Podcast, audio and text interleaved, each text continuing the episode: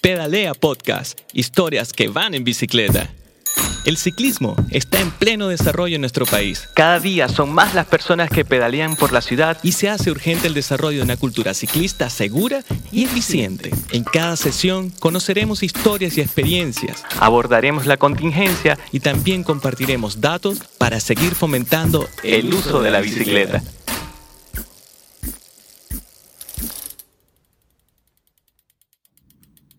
Hola, soy Miriam Salazar, ciclista, fotógrafa y directora de Pedalea. Bienvenidas y bienvenidos a Pedalea Podcast. En este quinto episodio conoceremos la primera bicicleta de la muralista Estefanía Leighton. En Libros para Ciclistas, Nicolás Celis comenta el título Colina Abajo, de Alan Silitu. Además, Maricel Galay entrega consejos sobre las revisiones diarias que debes hacerle a tu bicicleta antes de salir a pedalear.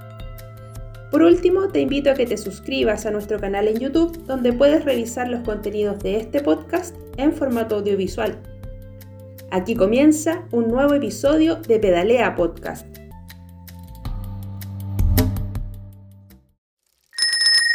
Mi primera bicicleta.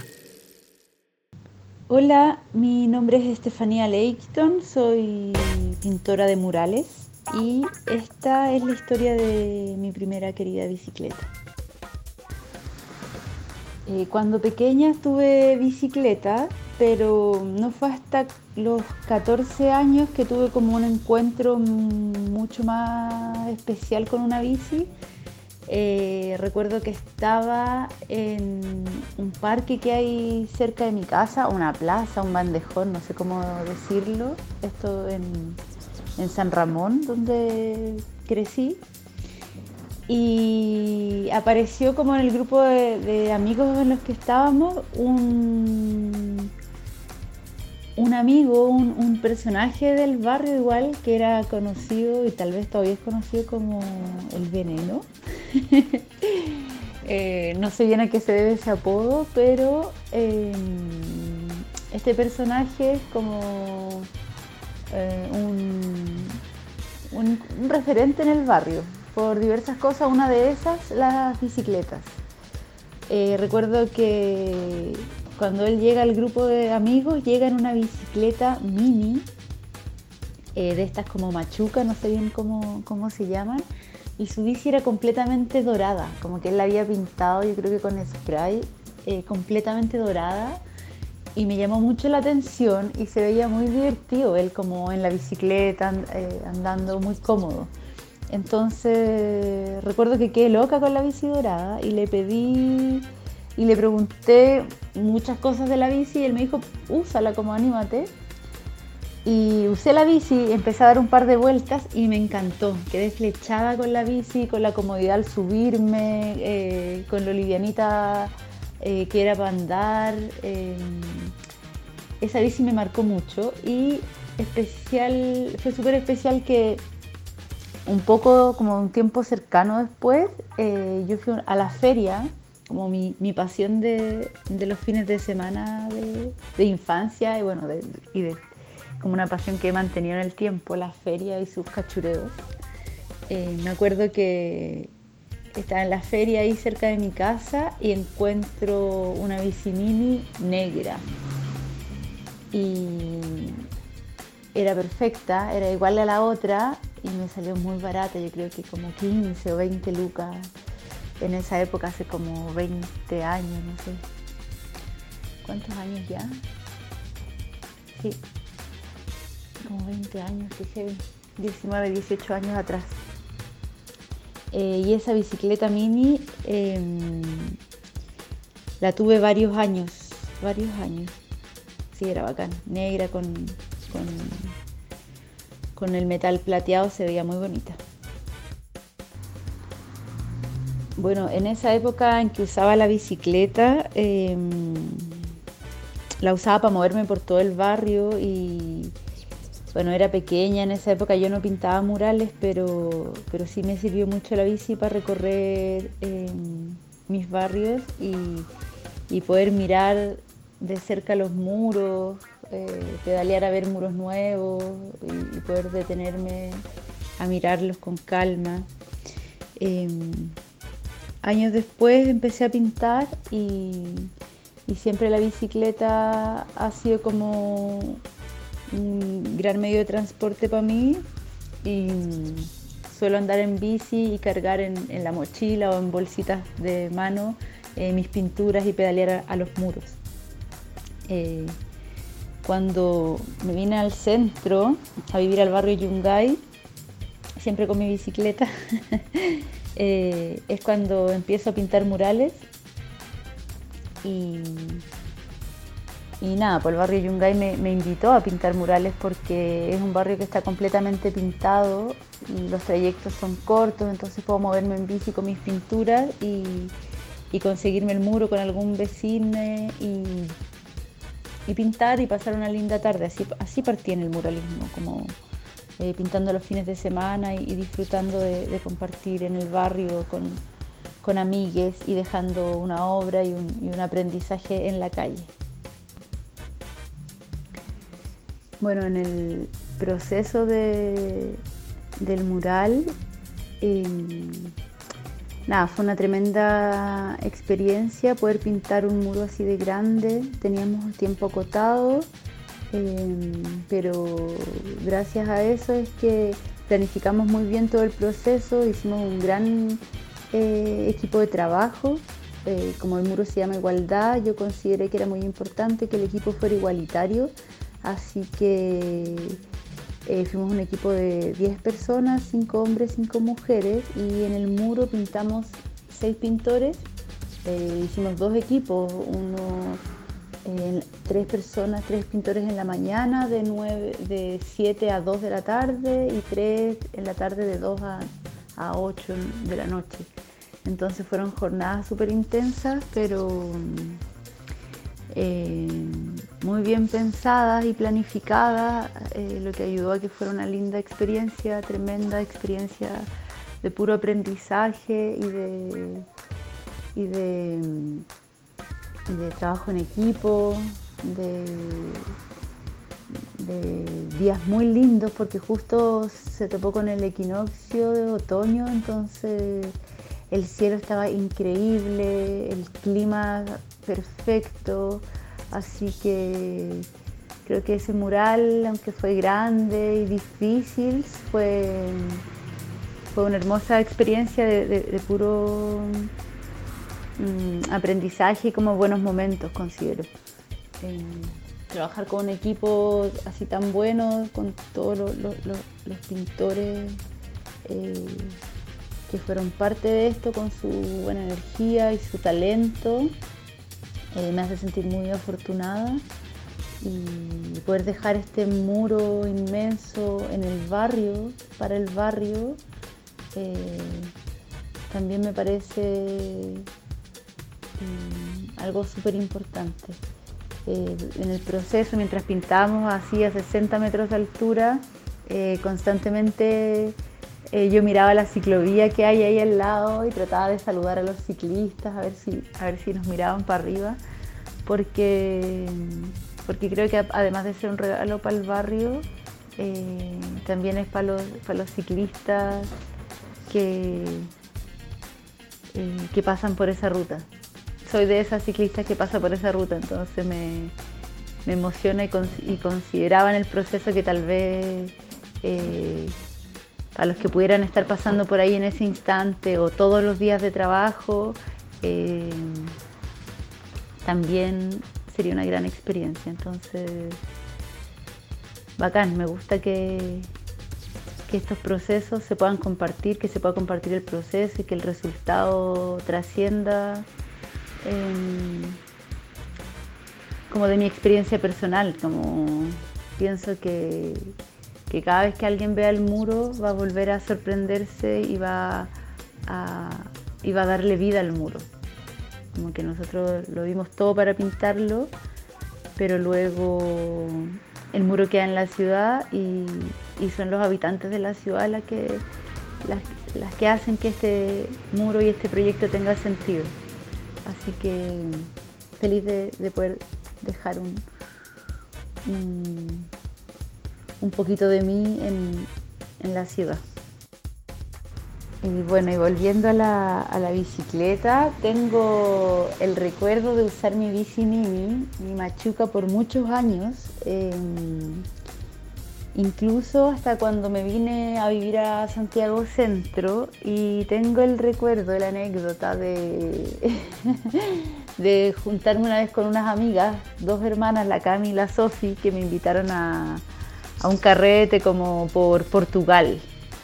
Eh, yo iba acá en el barrio Yungay y teníamos que pedalear a Portugal, que es relativamente cerca, pero ellas dos, eh, muy ciclistas, tenían, eh, bueno, esto hace como 12 años, no sé, 10, 11 años, tenían unas bici pisteras. Entonces ellas iban en sus pisteras y yo en mi mini y tengo el recuerdo de que ellas así como que pedaleaban una vez y yo tenía que pedalear como 10 veces para poder alcanzarlas y compensar un pedaleo de ellas en su pistera. Y fue muy gracioso, fue muy ridículo también, fue muy cansador como ir en su vía como con mis mini y, y tratando de alcanzar el ritmo de las chiquillas.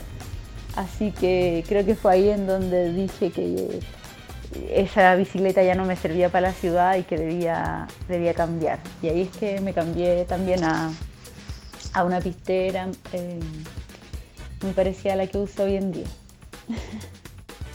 bueno, y además de, de, mi bicicleta machuca de, de, cuando era más chica, vivía en mi barrio eh, donde crecí y después de cambiarme al centro y tener una pistera, eh, muchos años estuve viajando por distintos países de Latinoamérica y en los que más pude traté de conseguir siempre bicicleta o comprarme una bici o, buscar alternativas para poder habitar las ciudades en bicicleta.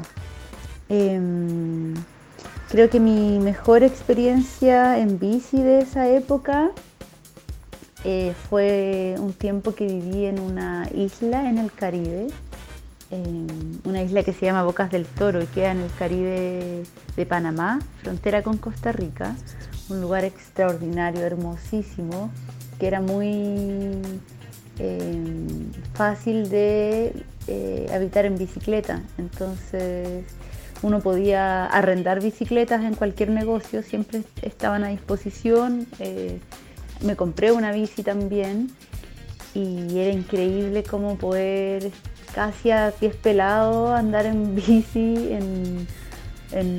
por la orilla de por toda la orilla de la isla y pedalear no sé 15 10 20 minutos y llegar a una playa paradisiaca hermosísima eh, solo con la bicicleta.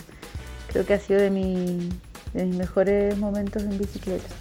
O sea tengo muchas historias pero como esa del Caribe esa experiencia que fue varios, estuve casi un año viviendo en esa isla.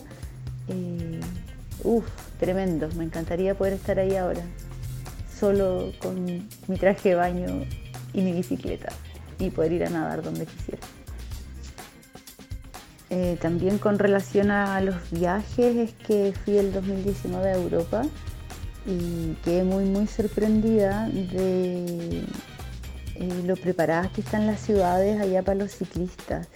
Eh, al conocer eso te das cuenta de todo lo que falta en Santiago, eh, como de cultura de andar en bici en la ciudad. Y pues una de las cosas que me sorprendió, por ejemplo, fue en, en Copenhague, en Dinamarca, cómo hay bicis en todos lados, así estacionadas, hasta, hasta a veces ni siquiera con candados, así como apoyadas. Em, y eh, la cantidad de gente que anda en bicicleta y que hay calles eh, como ciclovías amplias para bicicletas, así como, como no como acá en Santiago que hay eh, ciclovías muy angostas de una sola dirección o ciclovías dobles, pero también es como una para subir y una para bajar. Allá eran eh, calles completas, que donde podían haber dos, tres o cuatro bicicletas a la par subiendo eh, a un costado de la vía de los autos y por el otro lado de la calle, cuando eh, los autos iban en bajada, también había otra vía completa que era para bicicletas. Entonces así da mucho gusto habitar las ciudades y recorrerlas en bici. Em, creo que Santiago es una ciudad perfecta para poder pedalearla, pero que sí falta, em, faltan muchos, muchos avances y mejoras para que para poder em, recorrer la ciudad en bici con seguridad, em, para que no hayan más muertos en bicicleta. Bueno, hoy en día uso una bici que me armaron como a mi medida y gusto. Yo tampoco soy tan como matea con la bici, solo eh, según mi experiencia, como que pedí que fuera eh, como eh, de mi gusto y comodidad, pero no tengo idea de nombres ni de marcas. Lo que sí es que es una pistera que era de colores y pedí que fuera negra mate. es media híbrida, tiene como unas ruedas no tan delgadas pisteras ni gruesas, así son medianas, no sé también cómo en número cómo se llama eso pero me gusta mucho. Eh, en un momento quería que fuera de una velocidad, pero finalmente igual le pusimos cambios para poder eh, moverme como mucho más cómoda. Eso me recomendó quien, quien me la armó. Y, y sí, estoy súper cómoda en mi bicicleta, como que desde que ando en bici no consigo la vida sin bicicleta. Em, de verdad y trato de, siempre tenerla como en óptimas condiciones para sentirme segura y para llegar donde quiera. De hecho me ha pasado que a veces uso bici de otras personas porque o presto la mía o, no sé, por cualquiera una u otra razón y me ha tocado usar bicis de otras personas y me he dado cuenta de lo buena que está mi bici y lo importante que es tener una bici como en óptimas condiciones. Así que eh, feliz con mi bicicleta y, feliz como de, poder eh, ser autónoma, ¿cachai? Y moverse independiente en la bici, pedalear en el horario que tú quieras, por las rutas que tú quieras. Em, creo que esa autonomía que te da la bicicleta es de los beneficios más eh, importantes para mí, además de que em, de que también te impulsa a tener una actividad física y, estar como en movimiento y en acción. Creo que es bacán la bici. Para eso. Bueno, la bicicleta para mí es una de las cosas más lindas eh, que, que experimento en mi vida a diario, como en mi cotidiano. Creo que la bicicleta, eh, además de ser un aporte físico, como a la salud física, pero también un aporte a la salud mental de cada persona, pienso que también es un aporte a las ciudades, eh, a descongestionar las ciudades, a que también eso se vuelve un aporte medioambiental. Entonces, eh, en este caso la bicicleta deja de ser solo como una experiencia personal, sino que se vuelve una experiencia colectiva y esto hace que cobre mucho más sentido subirse a la bici. Eh, ya no es solo como la experiencia de pedalear, sino que también es como una postura, una decisión eh, política, a mi gusto, de, evitar el, habitar este presente desde una acción tan simple pero tan poderosa. Em, y nada, nunca es tarde creo que para animarse a, aprender a andar en bici o a aprender a, a conocerse sobre la bici, o aprender a conocer las ciudades. Eh, cada vez que viajé y anduve en bici en una ciudad que no conocía era como empezar de cero y con eso me atrevo a decir que nunca es tarde eh, para intentarlo y para, y para ser un, un o una ciclista en las ciudades.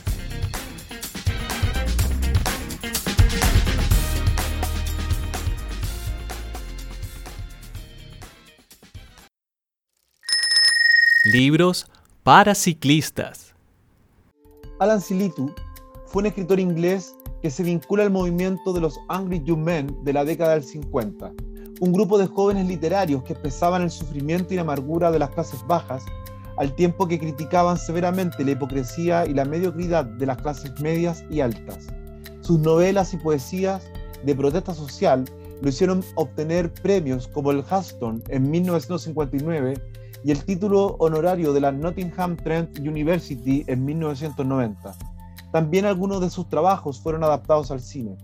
Una de sus obras más conocidas es la novela La soledad del corredor de fondo, que narra la tenacidad y resistencia de un joven proveniente de un reformatorio con talento para el atletismo.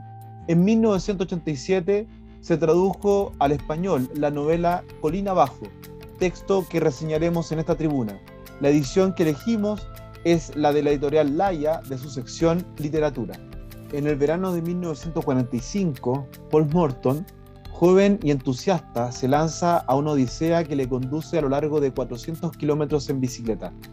38 años más tarde vuelve a repetir ese itinerario, esta vez en automóvil. Descubre entonces, dramáticamente, los sitios de su experiencia juvenil transformados, el balance de su vida incluye la escalofriante verificación de cuánta agua había corrido bajo los puentes. Recordó sus primeros encuentros con el sexo en aquel viaje.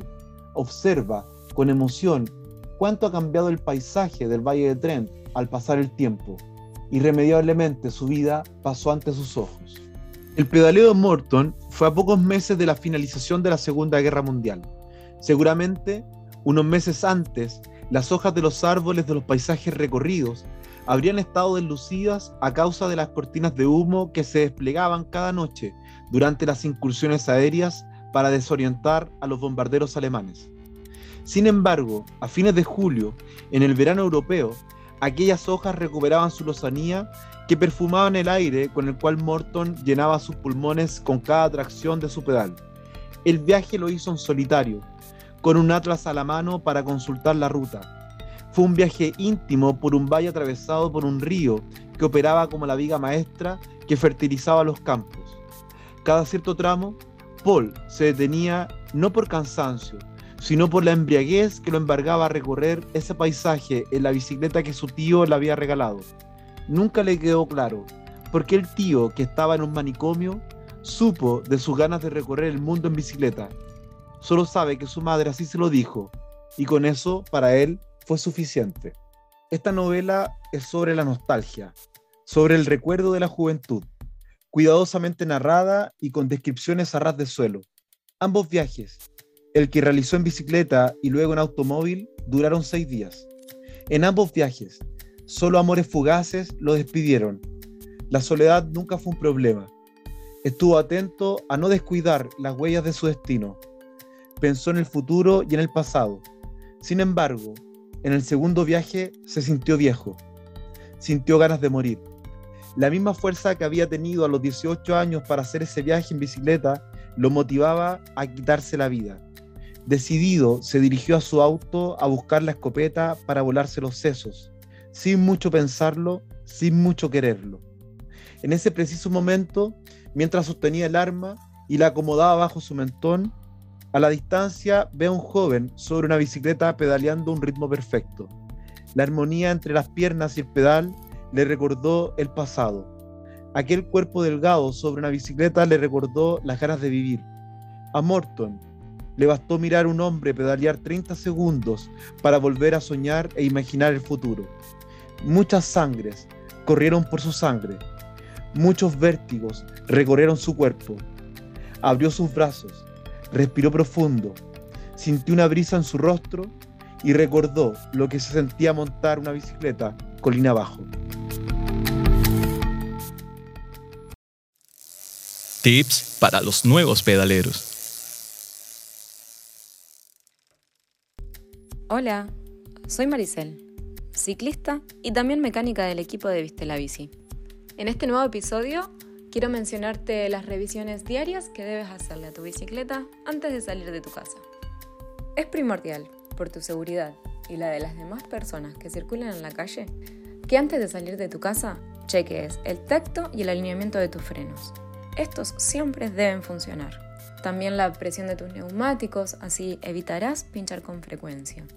También puedes observar que tu bicicleta no tenga algún ruido o movimiento extraño en la zona de la dirección, de los pedales, de las bielas y de las ruedas.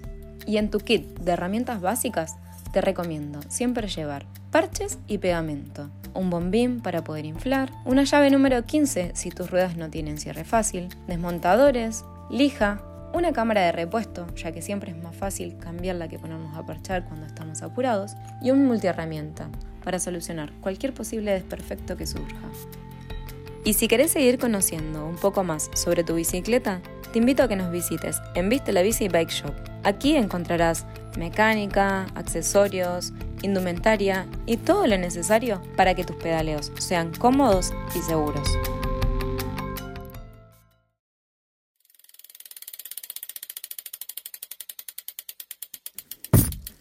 Este podcast es una idea original de Pedalea, producida en conjunto con Fábrica de Medios. El diseño sonoro es de Francisco Ugarte. Puedes escuchar este podcast cuando quieras en www.revistapedalea.com. Síguenos en Facebook, Twitter e Instagram como Revista Pedalea.